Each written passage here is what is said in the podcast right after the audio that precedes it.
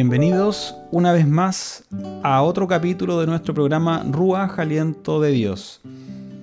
En este día estoy muy contento, estoy muy agradecido por todo lo que Dios ha hecho en mi vida, por su salvación, por su sanidad, por su provisión. Espero que usted también esté agradecido por todo lo que Dios ha hecho en su vida. Y de eso mismo hablaremos el día de hoy, de ser agradecidos en todo a Dios. En el Evangelio de Lucas hay una historia muy conocida eh, que dice que el Señor Jesucristo iba camino a Jerusalén y de repente se le aparecieron diez leprosos. Nueve de ellos eran israelitas y uno era samaritano.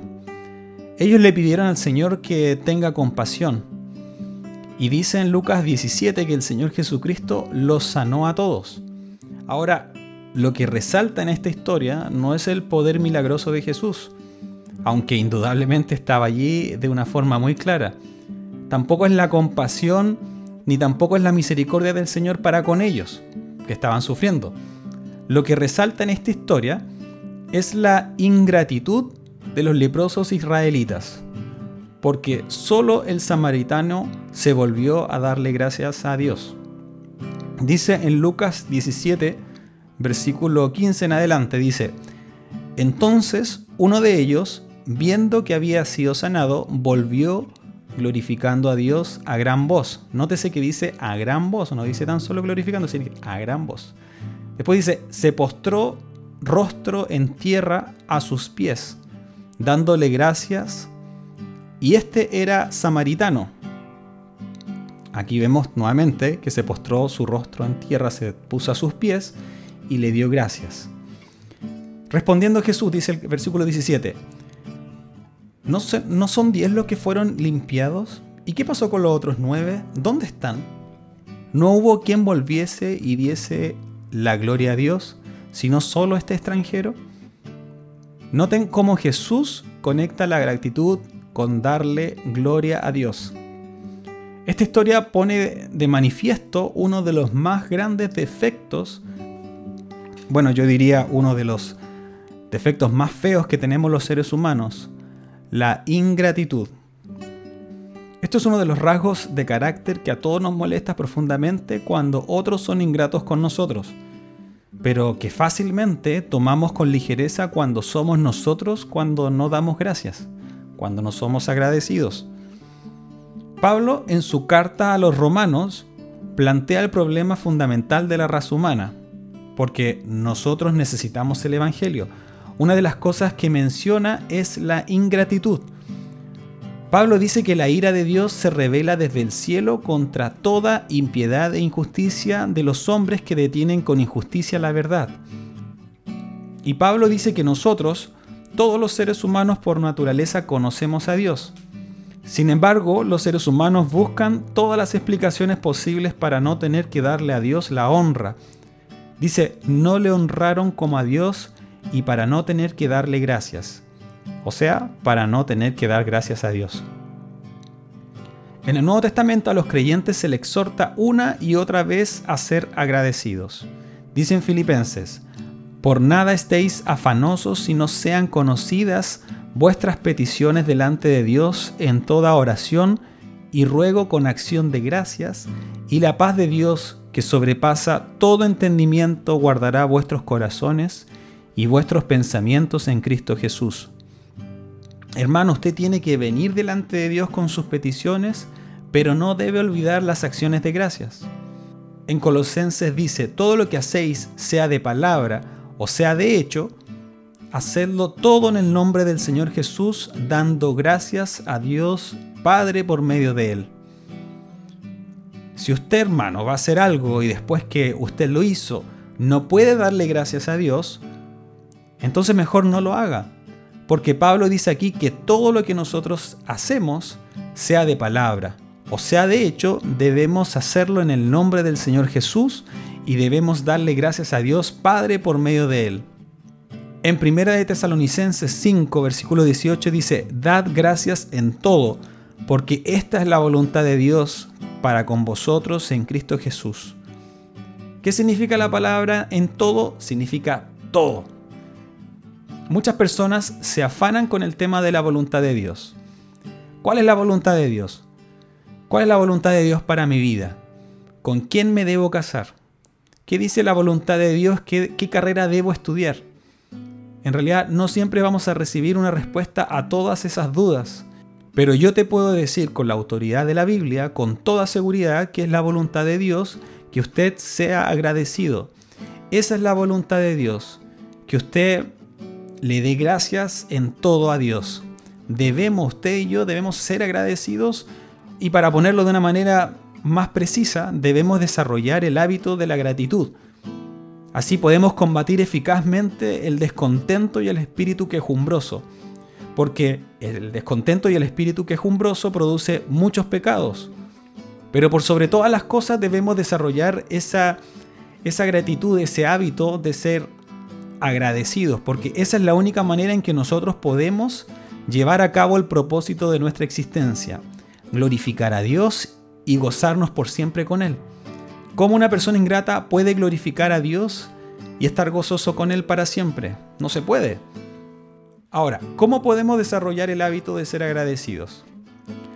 En el Salmo 103 vamos a ver dos enseñanzas claves con respecto a la gratitud.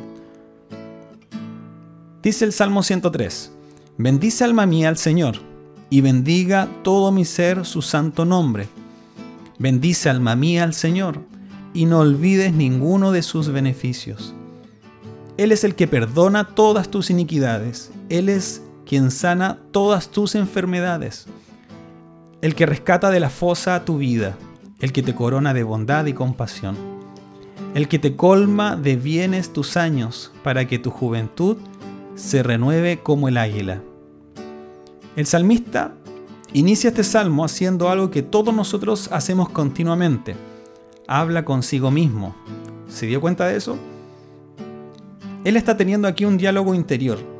A lo largo de todo el día nosotros mantenemos una conversación personal muy intensa con nosotros mismos. Usted es la persona con la que usted más habla. Espero que no sea en voz alta, sí. es algo que nosotros hacemos de manera interna nos decimos nosotros muchas cosas a lo largo del día y ese diálogo o de ese diálogo interno depende de gran medida nuestro estado emocional. Lo que nos decimos continuamente a nosotros mismos es lo que determina nuestra forma de cómo vamos a reaccionar ante las diferentes circunstancias de la vida y las emociones que se levantan en torno a estas circunstancias. Es el proceso de nuestro razonamiento el que finalmente eh, nos ayudará a salir adelante en medio de una situación difícil. O es que va a terminar hundiéndonos en el pantano del desaliento. No es la circunstancia el problema, es nuestro diálogo interior que tenemos. El problema es que muchas veces no estamos muy conscientes de ese diálogo, de que ese diálogo se está llevando a cabo. Y fácilmente confundimos nuestras perspectivas de la realidad con la realidad misma. Lo que usted se está diciendo de la realidad le hace pensar que esa es la realidad. Es como algunas personas o algunos cónyuges se dicen a sí mismos, eh, oye, tú nunca me complaces. Tú nunca me complaces. Eso es muy absoluto. O esa persona que le dice a la otra, yo no tengo ropa. ¿Usted no tiene ropa? ¿De verdad? Piénselo. ¿No tiene nada que ponerse? ¿De verdad? En el Salmo 103 nosotros tenemos un caso inverso. Aquí encontramos al salmista diciéndole a su alma, en realidad le está ordenando a su alma que traiga a su memoria todos los beneficios que ha recibido de la mano de Dios y que le alabe por eso con toda su alma, con todo su corazón, con todas sus fuerzas. Bendice, alma mía, a Jehová y bendiga todo mi ser su santo nombre. Todo, todo mi ser. Nosotros no sabemos cuáles fueron las circunstancias en que David escribió este salmo. Tal vez estaba atravesando por un tiempo de apatía espiritual o tal vez estaba en una situación dificultosa y necesitaba traer a su mente las bendiciones que había recibido en el pasado de la mano de Dios. Así va a poder encender su aparato emocional. En realidad no sabemos cuál fue lo que motivó al rey David a escribir el Salmo 103. Lo que sí sabemos es que él no quería darle a Dios una alabanza fría, una alabanza mecánica. Como dice el Salmo 100, entrad por sus puertas con acción de gracias, por sus atrios con alabanzas, y por eso recurre a su memoria. Alma mía, no olvides ninguno de sus beneficios. Decía Agustín de Hipona, si olvidas, callarás. Y eso es precisamente eh, lo que el salmista quería evitar. Él no estaba hablando de ese tipo de olvido que todos tenemos cuando no recordamos dónde dejamos la llave del auto o dónde está ese documento tan importante que necesitamos utilizar. Este es otro tipo de olvido. Se trata más bien de una falta de aprecio por el don recibido. No es que tú olvidaste porque tu memoria se borró, es que tú no estás apreciando en ese momento un Dios que recibiste de la mano de Dios. Ese es el tipo de olvido. Segunda de Crónicas, capítulo 32, versículo 25, dice que el rey Ezequías no correspondió al bien que le había sido hecho, sino que se enalteció su corazón y vino la ira contra él y contra Judá y Jerusalén. Él no correspondió el bien, lo olvidó, como muchas veces nosotros olvidamos, y como resultado se enalteció su corazón. Escuche lo que el Señor le dice al pueblo de Israel antes de entrar a la tierra prometida. Dice en Deuteronomio 8, versículo 11 al 14, dice, Cuídate de no olvidarte de Jehová tu Dios, para cumplir sus mandamientos, sus decretos y sus estatutos que yo te ordeno hoy. Versículo 12 dice, No suceda que comas y te sacies, y edifiques buenas casas en que habites, y tus vacas y tus ovejas se aumenten, y la plata y el oro se te multipliquen, y todo lo que tuvieres se aumente, y se enorgullezca tu corazón, y te olvides de Jehová tu Dios, que te sacó de tierra de Egipto, de casa de servidumbre. Note que Dios a través de Moisés equipara el olvidar las bendiciones que Él nos da como olvidarlo a Él. ¿Se dio cuenta de eso? Otra cosa que llama la atención es que en ambos pasajes los dos mencionan el orgullo del corazón como la causa de la ingratitud. Dice, y se enorgullezca tu corazón y te olvides de Jehová tu Dios. Vamos a, hacer un ejemplo más contemporáneo. ¿Usted se acuerda cuando andaba en bicicleta? y tal vez ahora tiene un auto o una moto, no sé. Quizás ya no se acuerda tanto. Uno se olvida fácilmente todo lo que Dios nos ha dado. No se olvide de eso.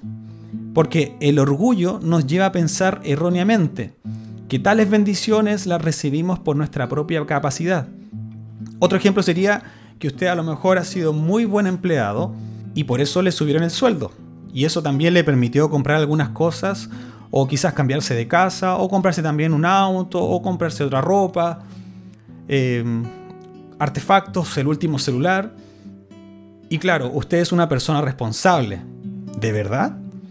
¿Eso depende de usted? ¿Es por su genialidad que usted tiene ahora lo que tiene? El orgullo produce un corazón ingrato, porque la gratitud es directamente proporcional no únicamente al valor que le asignamos al don recibido, sino también sino también al valor que nos asignamos a nosotros mismos. Lo voy a decir de nuevo, la gratitud es directamente proporcional no solamente al valor de don que tú recibiste, sino también como tú también te ves a ti mismo. Mientras más inmerecido, mayor es la gratitud. ¿No es así? Vamos a suponer que en su último cumpleaños, un buen amigo suyo, que lo quiere mucho, le regaló un automóvil del año. Imagínese un auto nuevo y del año, porque también puede ser un auto nuevo y de otro año, un, año anterior. Eh, yo estoy seguro que su sorpresa y su agradecimiento será enorme porque es un obsequio muy caro, es un regalo muy caro. Ahora, imagínese que ese regalo hubiera venido de parte de alguien a quien usted le ha hecho mucho daño. Y no solamente que usted le ha hecho daño, sino que esa persona tiene en su poder suficientes pruebas como para llevarle a un tribunal ante un juez y condenarlo de por vida. Pero en vez de hacer eso, él decidió tratarle con bondad y además le regaló un auto del año. En ese caso, el valor del regalo aumenta considerablemente si lo comparamos con lo que realmente usted se merece, por lo menos de esa persona.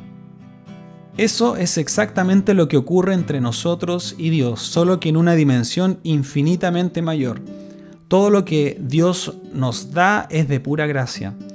Y la gracia no es simplemente un favor que se otorga al que no lo merece, sino más bien un favor que se otorga a quien merece todo lo contrario. Lo único que nosotros merecemos es el infierno, así que el mero hecho de estar con vida hoy y sabiendo que nos espera la gloria, ya es demasiada razón para darle gracias de rodillas como lo hizo el leproso samaritano con rostro en tierra por el resto de nuestras vidas. El salmista estaba consciente de que era un hombre pecador. De hecho, su primer motivo de acción de gracias es, tú eres el que perdona todas nuestras iniquidades. En segundo lugar, este salmo nos enseña que si usted quiere desarrollar el hábito de ser agradecido, también hay que ser específico. Imaginemos que vamos a la casa de alguien para que nos ayude por un problema que tenemos y que no sabemos qué hacer. Necesitamos consejo de esta persona. Y esta persona, este hermano, este pastor, eh, que nos ayuda no solamente nos dedica horas y mucho tiempo para escucharnos con paciencia para dar un buen consejo, sino que en todo el tiempo que estamos en su casa, la hospitalidad que nos muestra excede lo que nosotros esperamos eh, por una situación como esta. Nos tratan como reyes en esa casa, en la casa de él. Y al final, cuando nosotros nos vamos, le decimos a esa persona, gracias por todo. No creo que sea una expresión congruente con todo lo que hemos recibido. Tenemos que ser específicos. El salmista no se limita en decirle al Señor, muchas gracias por todas tus bendiciones. No le dice gracias por todo. El salmista es más específico. El versículo 3 dice, Él es el que perdona todas tus iniquidades. Ese es el mayor beneficio que los creyentes recibimos de la mano de Dios, el perdón. Nuestro mayor problema es el pecado. El problema de este problema es que la mayoría de la gente no está consciente de este problema. Usted puede hacer una encuesta por la calle y preguntar cuál es su mayor problema a la gente. Y dudo mucho que se encuentre con una persona que reconozca que su mayor problema es el pecado, que su mayor problema es el orgullo, la soberbia, el egoísmo, la maldad. La gente no lo ve así, independientemente como las personas lo perciban, el pecado es el más grave de todos nuestros problemas. Lamentaciones, que es un libro que se llama así porque está llena de calamidades de todo tipo, el autor del libro dice en el, en el capítulo 3, versículo 39, dice, ¿por qué se lamenta el hombre viviente? Lamentense el hombre en su pecado. Esto no quiere decir que no podamos lamentarnos por las circunstancias, sino que lo que está diciendo en este pasaje que el mayor problema no es la circunstancia, sino es el pecado. El pecado nos separa de Dios. El pecado daña nuestras relaciones personales. El pecado muchas veces es la causa de los problemas emocionales y físicos que mucha gente padece. Y esto es porque no lidian correctamente con su conciencia en el complejo de culpa. Todos nosotros fuimos creados por Dios con una conciencia. La conciencia no tiene un vocabulario muy amplio. La conciencia solo sabe decir bueno o malo. Y tampoco hay forma de apagarla. Tenemos un tribunal interno que pasa juicio sobre todas nuestras acciones y cuando no actuamos bien, entonces se dispara la culpa. Ese sentimiento no es un problema en sí mismo, para nada. La culpa la dio Dios. Este sentimiento de culpa es un sistema de alarma que nos hace conscientes de que hay un problema que debemos solucionar. En ese sentido, el sentimiento de culpa es al alma lo que el aparato nervioso es al cuerpo. Nosotros tenemos nervios que nos hacen sensibles al dolor. Y eso es bueno porque eso nos evita muchos problemas. Podemos tratar de acallar la conciencia, podemos pretender que no existe, pero es algo que está allí y está puesto por Dios como un recordatorio constante de que no somos dueños de nuestras vidas y que por encima de nosotros hay un tribunal superior al que nosotros tenemos que darle cuentas. Cuando una persona no maneja bien su complejo de culpa, es increíble la cantidad de problemas físicos y personales que puede llegar a tener. La buena noticia, hermanos, es que ese mismo Dios que puso en el hombre una conciencia que nos convence de pecado, ha provisto también un remedio eficaz para ese problema. David nos está diciendo, bendice alma mía Jehová y no olvide ninguno de sus beneficios, comenzando por el hecho de que Él es quien perdona todas tus iniquidades. Y usted sabe que David no conocía lo que nosotros conocemos hoy acerca de la obra de Cristo. David no sabía en ese momento que la segunda persona de la Trinidad se iba a ser hombre y llevar toda nuestra vergüenza y nuestra culpa en la cruz del Calvario, para que hoy podamos estar disfrutando el perdón de nuestros pecados. David conocía el sistema de sacrificio que fue instaurado por Dios en el Antiguo Testamento, el cual prefiguraba la obra de Cristo en la cruz. David sabía que por esos sacrificios de corderos que Dios no toma el pecado a la ligera. David sabía que la única salida era que un inocente cargara la culpa. Dios no puede pasar por alto el pecado. Él no puede hacer la vista gorda, porque eso no sería una virtud de Dios, sino sería un terrible defecto. Usted no pensaría de un juez que deja libre a criminales como un buen juez. Imaginemos el culpable de un robo al ahorro de toda la vida de mucha gente, y el juez lo liberó porque el culpable era hijo de un amigo. Usted pensaría todo lo contrario. No pensaría que es un buen juez, pensaría que es algo terrible. El Dios de los cielos es un Dios justo, y su justicia exige que todo pecado sea castigado desde una mentira blanca hasta un homicidio. Todo, todo tiene que ser castigado.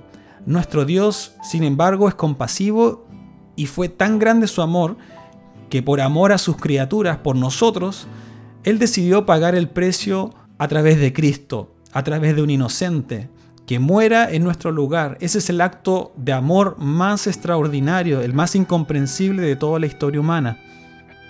De manera que si David cuando escribió el Salmo 103, lo cual fue mil años antes de Cristo, y él estaba maravillado con esa idea de que Dios perdona pecados, él dice, alma mía, bendice a Jehová, no olvides ese beneficio. Él es quien perdona nuestras iniquidades. Si David, que estaba sorprendido con eso, cuánto más usted, cuánto más yo, que sabemos ahora lo que ese perdón le costó a Dios. ¿Cuántos pecados le perdonó Dios el 2019? ¿Cuántos pecados perdonó Dios en lo que va de este año? ¿Cuántos pecados le ha perdonado Dios en lo que va del día? No tratemos de acallar nuestras conciencias con explicaciones baratas para tratar con el complejo de culpa o pretender que la culpa no existe, porque nuestro Dios es bueno y perdonador y grande en misericordia para con todos los que le invocan. El Salmo 103 dice, como está de lejos el oriente del occidente, así alejó de nosotros nuestras transgresiones. Dios alejó infinitamente nuestros pecados de nosotros porque los cargó sobre la espalda de su Hijo. Dios es quien perdona todas tus iniquidades. ¿Cómo no darle gracias a Dios por eso también? Dice el salmista que Él es también quien sana nuestras dolencias o nuestras enfermedades. Acá el texto no dice que Él sanará nuestras enfermedades en el concepto que creemos como sanidad acá en la tierra. Hay muchos creyentes que mueren con su enfermedad, no por su falta de fe. Ellos incluso al morirse son sanados, pero nosotros pensamos en la sanidad como lo que sucede aquí en la tierra solamente. Lo que este texto nos enseña es que cada vez que usted se sana de una enfermedad, fue Dios quien lo hizo. Sabemos que Dios usa medios, por ejemplo, médicos, medicina o tratamientos, pero si Dios no quiere bendecir el medicamento y hacerlo eficaz, aunque lo trate la mayor eminencia del planeta, no se va a sanar. Es Dios el que sana todas nuestras enfermedades. Dios da sabiduría en su gracia para dar el tratamiento al médico. Si usted es sano es porque Dios lo permitió. Si estuvo enfermo, Dios fue el que lo sanó. Dios también es el que provee para el seguro médico, para que usted pudiese pagar ese bono para ir a la consulta médica, para tener excedentes y beneficios de su plan de salud. Puede que exista algunos medicamentos, pero también es necesario que exista la provisión de Dios para que usted los pueda pagar, para que usted lo pueda comprar. Él es quien sana todas tus dolencias. Él es quien rescata de la fosa tu vida, dice en el versículo 4. En algunas versiones dice que Él es quien rescata del sepulcro tu vida. Algunos creen que David se refiere al momento específico de su vida que estuvo a punto de morir, y Dios lo rescató en la puerta misma del sepulcro. Otros entienden que David está hablando de su reacción futura. Él te rescatará de la fosa. No sé realmente cuál sea la interpretación, cuál sea la correcta. Sin embargo, ambas son bíblicas. A lo largo de nuestra vida, Dios nos libra de la muerte. En ocasiones de las que ni siquiera nos enteramos. No sabemos cuántas veces nos pasó que salimos dos minutos antes o incluso dos minutos después de nuestra casa hacia nuestro destino, hacia nuestro trabajo, y Dios nos cuidó de no tener accidente. Dios continuamente está preservando nuestra vida y usted y yo nos moriremos exactamente el día que Él ha determinado que pase. ¿Cuántas razones más necesitamos para darle gracias a Dios?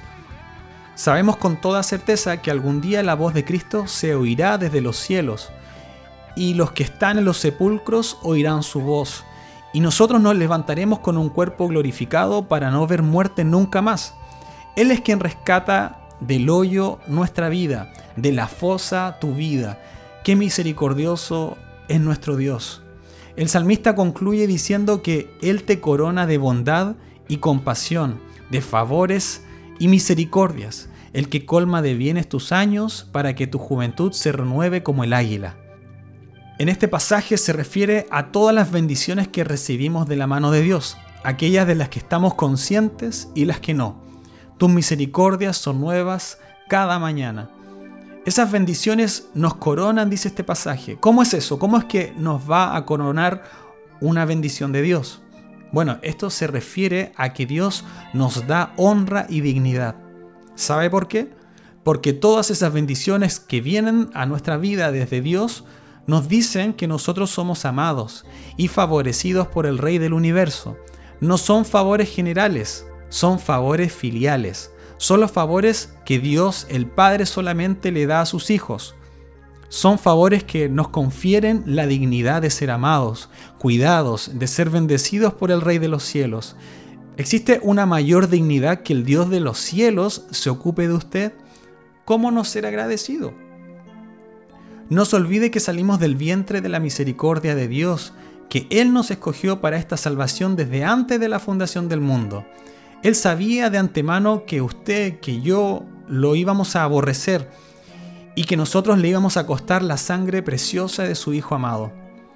No solamente nos da lo que necesitamos, Él nos da mucho más. El que colma de bienes tu vida, dice su palabra. Santiago capítulo 1 versículo 17 dice que toda buena dádiva y todo don perfecto desciende de lo alto, del Padre de las luces, en el cual no hay mudanza ni sombra de variación. Todo don perfecto desciende de lo alto, o como dice el Salmo 23, ciertamente el bien y la misericordia me seguirán todos los días de mi vida. La palabra en hebreo que se utiliza es perseguir. Dios te está persiguiendo con sus bondades, porque Él sabe que en nuestra necedad andamos por caminos alejados de sus bondades, y Él te persigue con ellas. Qué hermoso. ¿Cómo no he de ser agradecido con el Señor si Él nos persigue? Cada vez que nosotros estamos lejos de su palabra, estamos lejos de sus bondades. Es por esas bendiciones que Dios, que nuestras almas se mantienen vigorosas a pesar de los años. El versículo 5 dice, para que tu juventud se renueve como el águila. En el Salmo 92, él también el salmista profundiza este, este mismo tema. Dice que el justo florecerá como la palmera crecerá como cedro en el Líbano, plantados en la casa de Jehová, en los atrios de nuestro Dios florecerán. Aún en la vejez fructificarán, estarán vigorosos y verdes, para anunciar que Jehová mi fortaleza es recto y que en él no hay injusticia. Cuando usted puede ver a un creyente por años y ha pasado por mil y unas, y todavía está alabando a Dios y diciendo mi Dios es bueno, es porque su alma sigue vigorosa y verde, como dice el Salmo, por la bondad de Dios. Pablo en 2 de Corintios capítulo 4 dice, por tanto no desmayamos antes, aunque este nuestro hombre exterior se va desgastando, el interior no obstante se renueva día en día, porque esta leve tribulación momentánea produce en nosotros un cada vez más excelente y eterno peso de gloria. A la luz de lo que hemos visto, ¿acaso no tenemos razones suficientes para alabar a Dios y darle gracias? No solo por sus abundantes bendiciones a lo largo de toda nuestra vida, sino por aquellas bendiciones que Él ha reservado para la eternidad. Nuestro Dios no es avaro, por lo tanto, no seamos avaros con nuestra gratitud y con nuestro amor hacia Él. Si nosotros hoy día tenemos razones para dar gracias en este mundo caído, imagínense las razones que tendremos cuando estemos en el cielo. Lo mejor está por venir, hermano. Cuando concluyamos nuestro peregrinaje en este mundo, tendremos amplia entrada en las moradas que Él ha preparado para nosotros, compradas por la sangre de Jesucristo. Quiero hoy día darle un reto. No tan solo dele gracias a Dios de manera audible, que queda en nuestra memoria y esta es falible y que olvida muchas cosas. Busque un cuaderno o una libreta y escriba el motivo por qué está dando las gracias a Dios. Porque cuando vengan las aflicciones, las que van a venir de seguro, usted podrá tomar su libreta o cuaderno de acciones de gracias y la podrá leer y recordar todas aquellas cosas por las que usted ya ha recibido dándole fe en ese momento difícil. Leamos nuevamente Filipenses 4. Dice, por nada estéis afanosos, si no sean conocidas vuestras peticiones delante de Dios en toda oración y ruego con acción de gracias. Y la paz de Dios, que sobrepasa todo entendimiento, guardará vuestros corazones y vuestros pensamientos en Cristo Jesús. Comience hoy. Busque escribir sus propios salmos a Dios, sus acciones de gracias, bendiciones cuantas sean Bendiciones que Dios le manda, bendiciones que nos sorprende día tras día.